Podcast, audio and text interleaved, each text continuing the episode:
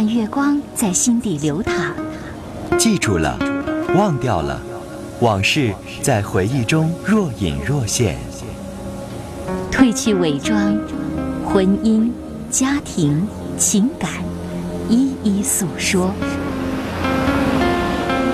来吧，走进这里，电波里的心灵小屋，一起聆听城市夜晚最真诚的声音。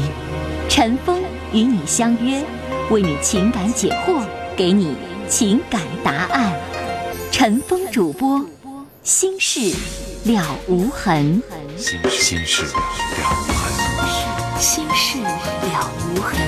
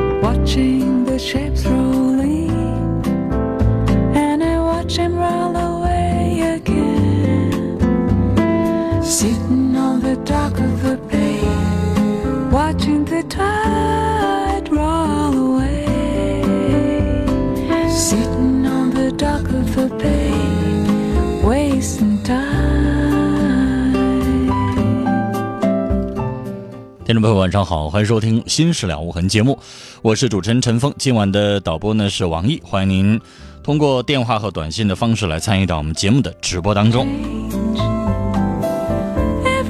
好，我们来接电话。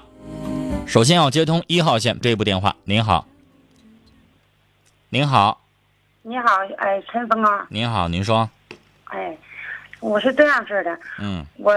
我今年五十五了，完了我自己单身过了四年了，我想着不想跟儿女过，我也想着再找个老伴儿。完，另外呢，我儿子离婚，孙子我哄着，我寻思带带着我孙子，我看能你说能不能行啊？我想问问你，那就不好找呗。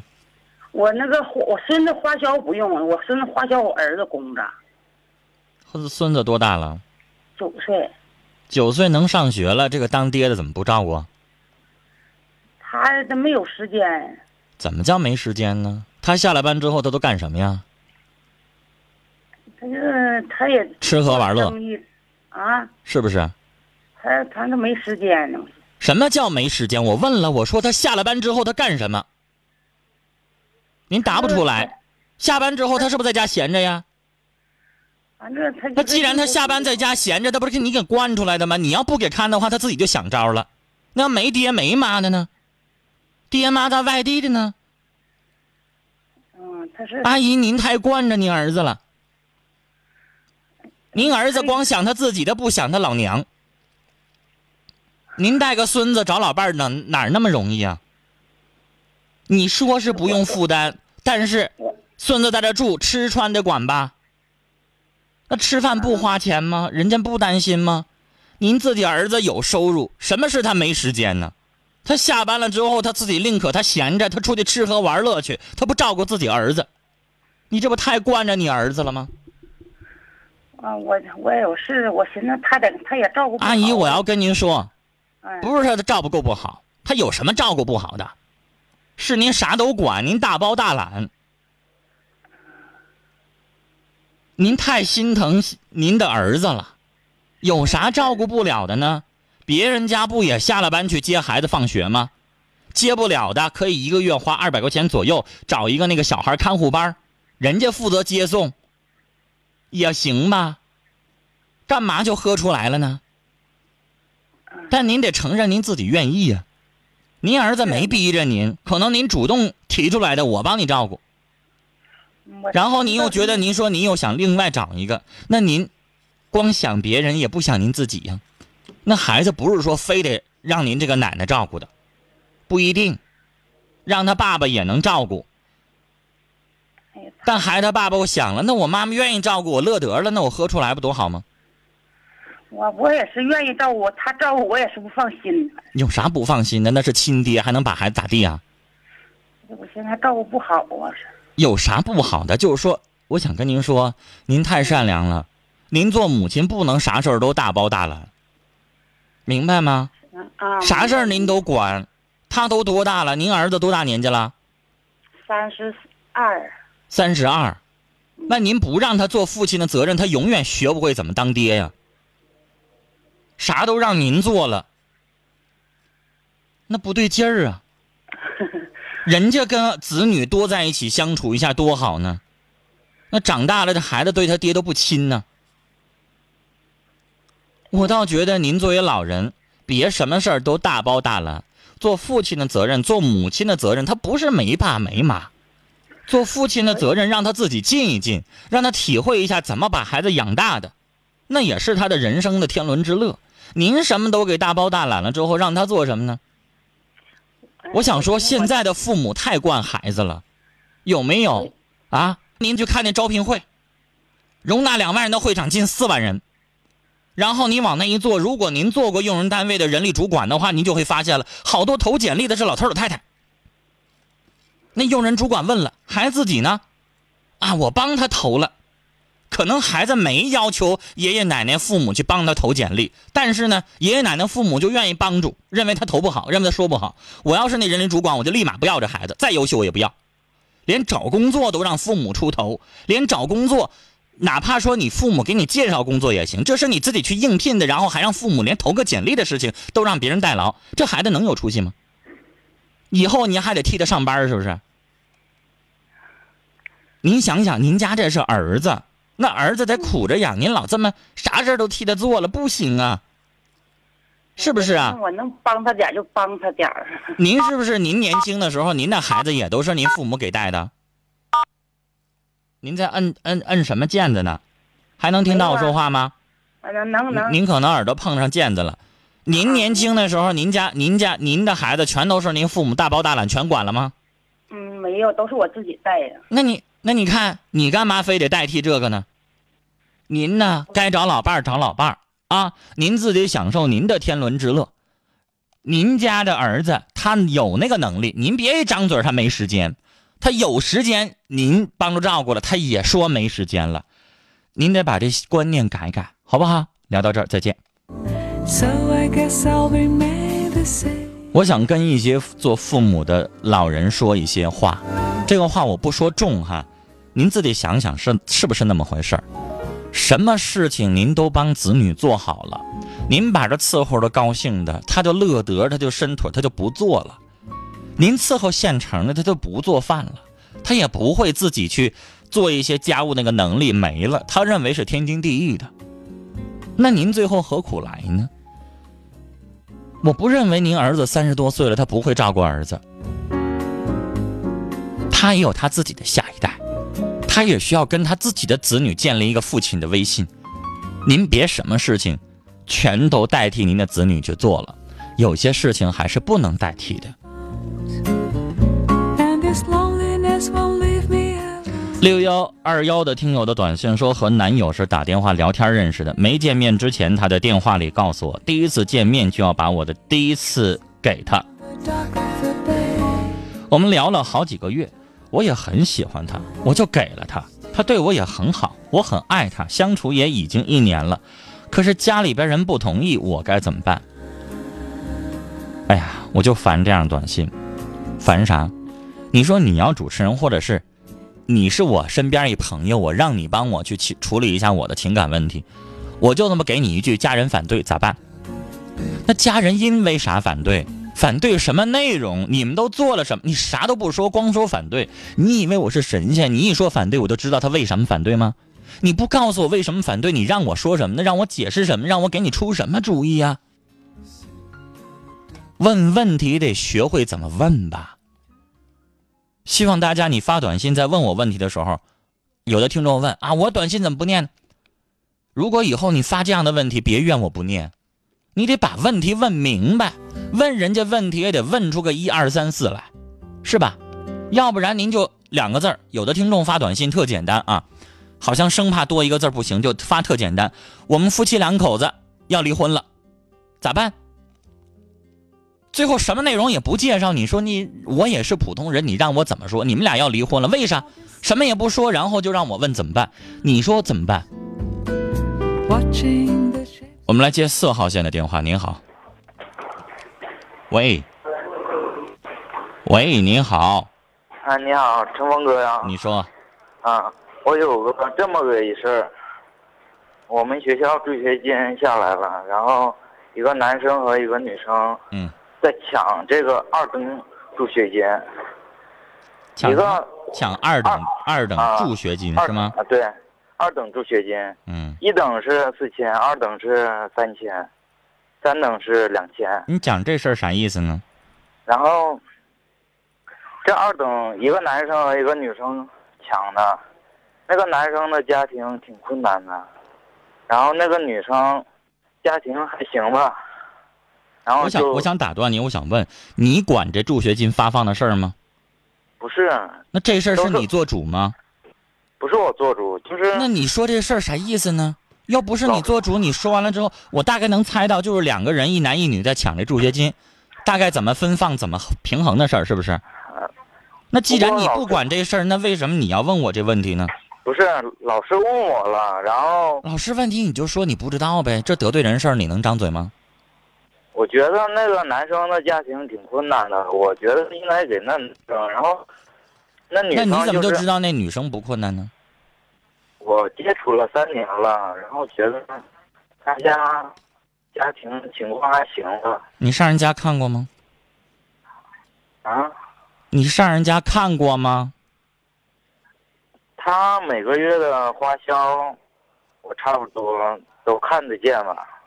嗯，然后我就觉得那女生的家庭要比那男生的好点儿嗯，这就是你的想法是吧？啊。然后然后你就告诉老师了。没说呢，然后我就不知道怎么跟那女生说。然后那老师该做的事儿，为啥让你去做呢？那得罪人的事儿，老师都不干，然后甩到你身上，你那么愿意管啊？然后这几你天你管完了之后，这同学关系处不处了？你有没有想过后果呀？我就不知道怎么该跟你就告诉老师呗，这事儿我管不了，这事儿也不轮到我管，这事儿我也不知道该怎么衡量，老师我管不了。然后最后最后你先别然后，我都给你啊意见了，你怎么不回应呢？啊，知道听明白我说的话意思了吗？那这事儿你们老师的小九九的意思就是他心里边就想这是太得罪人了，我也不知道怎么发，然后我就把这这个问题交给你了，这你还不懂吗？他拿你当枪使呢，啊他都不想管的事儿交给你了，你为啥要管呢？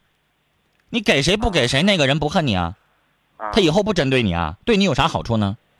对你以后要明白，得罪人的事儿咱不管，是不是啊？这事儿就应该是老师做的，他以后愿意恨恨老师去呗，咱管那事儿干嘛呢？对所以我就不想让你再问下去了。你管人家条件咋样呢？反正你就明白，你把这给那男生了，你问心无愧，那女的恨你一辈子，啊是不是啊？嗯你又不落啥好，啊遇到有一些事情你是可以推脱的。你说老师，对不起，这俩孩子我都不太了解，啊我也没时间去了解啊。我现在学习怎么怎么紧张，那老师你交给别人去处理呗，啊可不可以？可以吧？不是老师让你干什么你就必须去干吧？啊是不是？你也你不明白那老师用意吗？他自己咋不做呢？这事儿要是好做的话，他自己咋不做？他用得着你吗？嗯你以为老师傻吗？他不知道谁条件好，谁条件不好吗？嗯，说的你你做事儿你得脑子转转个儿啊，转个弯儿啊，嗯别动不动让人当枪使啊！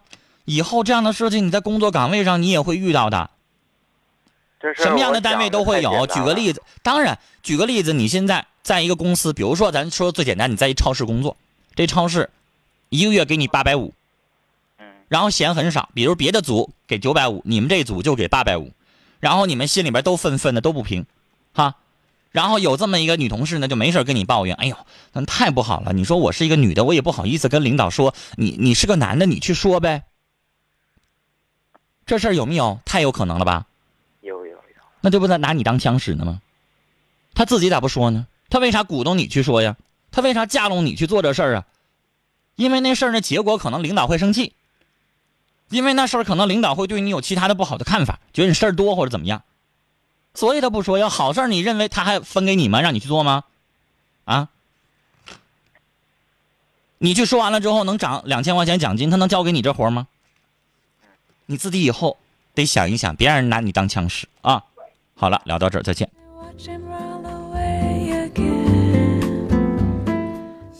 有一些事情在我们的生活当中真的需要去转个个儿，不是什么事情都得做的。六二啊四二零五的听众说，我的朋友曲月，天天都得听你的节目才能睡着。他说，要是听到你念他的名字，他肯定会乐疯了。好，我念完了。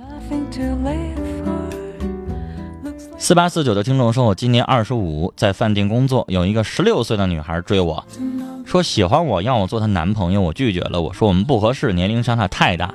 可她还有事没事总找我缠我，我们年龄不合适咋办？不就是一个十六岁的小孩吗？你愿意跟她说话就说，不愿意说话你就不说，不搭理她，能怎么的呢？这事根本就不靠谱。那十六岁，这整个就是一个开玩笑的事情哈。原则的问题。”坚持住。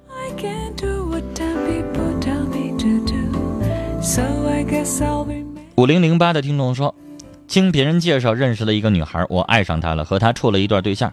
她从没处过，但是她给我的感觉就是不在乎我，不把我当回事儿。她也和我说过，但是她说还想和我好好处，一会儿和我好好处，一会儿还有不在乎的感觉，我不知道该怎么办。我很爱她，您说我该怎么办？我劝你还是分手得了。他对你忽冷忽热，就说明心情好了对你好，心情不好不愿意搭理你，有一搭没一搭，碰着个好的就把你甩一边了，你干嘛当人家的替补品呢？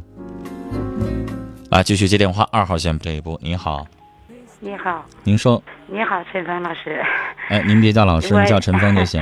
我听你电话已经听你的节目已经二年多了，嗯，但很多次电话没打过去，我也寻思挺长时间了。我今天我终于打 终于打通了。您说。我有一个心事想请教你。嗯。就是我跟我俩现在的爱人，就是我俩是二婚。嗯。但是我俩已经就是相处了四年，我俩正式在一起生活了不到一年。嗯。但是在这一年当中，我就是说是发现的吧，就是我俩到一起，嗯，两个月以后吧，几乎是就算是两个月吧，他就我就发现他外边有女人。这个外边女人吧，不只是一个两个，而且其中有一个呢是我最好的一个女朋友。嗯。但是我由于是我的女朋友吧，我没法说跟她翻脸。但通过我认识的，哎呀，我就是劝他俩吧。但是呢，我的女朋友挺理解我的，跟他分开了。但是现在他又跟别的女人在一起，成天成宿不回家，就是没钱了回家管我要钱。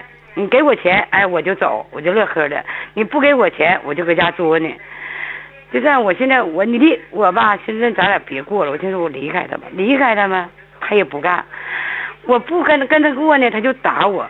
我现在我他怎么都行，我现在就是接一个别打个比方说，我有个男朋友给我打个电话，他都打我。我现在我真是没有办法，我我我应该怎么办呢？你说，我心都乱。女士，您在给我打电话之前，这件事情您自己心里边没有个谱吗？我也不想离开，但是我现在离不开他，因为我现在我的身体不行，我是个糖尿病四级患者，我自己在生活不能自立。那女士，您要这么个情况，您给我打电话，你让我能说什么呀？哎呀，我不，我心里乱如麻。女士，您这个情况，您跟他没法过下去，他现在欺负你太过分了，打骂，然后一个又一个的外遇。是。但是您说，我说完了，我说您这个婚姻您不能跟他过了，然后您又离不开他，那你说我能帮你什么呀，女士？您把这个难题推给我，我对你来说也没办法。你还离不开他，你的生活全要靠指望着他，他供你吃供你穿。他不供我吃供我穿，现在我的吃穿全都是我娘的那钱供我。那你还跟他在一起干什么？不，你说的你糖尿病，你得靠他生活吗？是啊，那你公吃公穿都是你娘家的话，那就回娘家呗，跟他在一起干什么？我我娘家离得远，在沈阳。那又怎么着啊？其实我也挺喜欢他的，就是他对我吧。女士，对不起，我想说，您的这个软弱就是您最大的弊病。您这个个性的软弱，您要不克服，你就得一辈子受他欺负。您想想，您这个悲剧怎么形成的？您结婚这么多年，不是一年两年，您老公现在外遇是一个又一个，是不是？对呀。这其中还有你认识的，你身边的朋友，是不是？对呀，对呀。这都是你刚才说的。对呀。那你老公现在都已经骑到你脖子上这么欺负你了，然后还打还骂，还不允许你反抗，您跟他还能在一起吗？您刚才反过来，你又说您喜欢他，喜欢他有用吗？这是一个什么人呢？您还喜欢他？人渣似的人欺负到你这份上，哪一天你的命都得交给他了，你还说你喜欢他？是不是哪一天人家给你一刀的时候，你还要说？女士，我想告诉你，人的容忍度是有限的。您要给我打电话，我只能告诉您，这个婚姻没法过。您可以法律起诉。他这是家庭暴力，您还可以起诉另外一条。同时，在起诉家庭暴力的同时，他有严重的背叛这个婚姻的婚外恋行为，您可以追究婚姻赔偿，这都是您可以做的。还可以到妇联部门有专门的妇女维权的部门，省呃省级、市级、县级、区级都有妇联，您可以去到这个维权部门，都可以去反映。但是反映完了之后，您的夫妻肯定就过不下去了。所以，女士，您这个情况。到我们这儿，我能告诉给你的就是，你必须得站起来为你自己的权益去努力，要不然您跟我说您还离不开他，那你就只能是容忍了，让您继续忍受他的打骂，继续忍受他一个又一个的外遇，你能受得了吗？我无法想象这样的生活，但如果想改变，女士，得你自己下这个勇气，去脱离这段，对你来说是水深火热的生活。好，我们聊到这儿，主动权在您。来看短信尾号是八六零七的听众说：“刚才的阿姨，你太惯孩子了，时间是有的是的，抽点空能怎么的呢？就看想不想、愿不愿意了。您不能老惯着您儿子。”幺八幺三的听众呢提醒刚才的学生，他说：“我们我们这个助学金的分配到底归谁呢？是采用全班同学进行匿名投票的方式，公平又合理。”六幺二幺的听友说和男和男友相处一年了，家里人说他长得不好看，不同意，而爸妈现在又说不管了，可又不让我们见面，我该怎么办？腿长在你身上，想见面，爸妈也拦不住你，你见了你也没有必要非得告他们呢。这点小事你自己可以做主，但是你得强调，你自己得心里边有个主心骨，这小小的到底怎么样？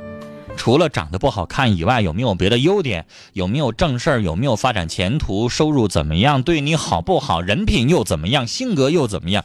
你自己如果觉得这些都好，光磕碜没什么。男的长太帅了，反倒会给你带来好多罗兰。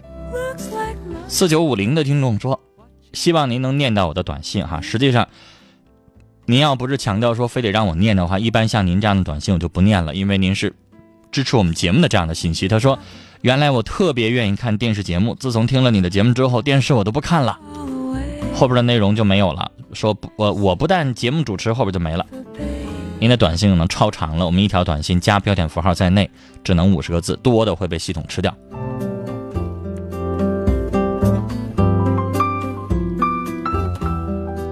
好，接下来进广告信息，广告回来之后继续来收听和参与我们的节目。”